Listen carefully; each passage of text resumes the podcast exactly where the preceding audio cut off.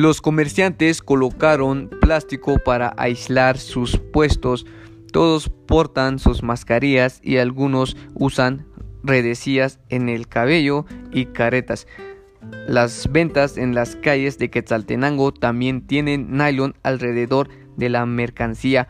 Esto ayuda a evitar el contacto y mantener la distancia física para tratar de reducir los contagios por COVID-19. Este plástico también impide que los clientes toquen las frutas, verduras y demás productos. El nuevo coronavirus puede transmitirse si una persona portadora de esta enfermedad toca un objeto o superficie, luego alguien que tenga contacto con esto se toque la nariz, los ojos o la boca.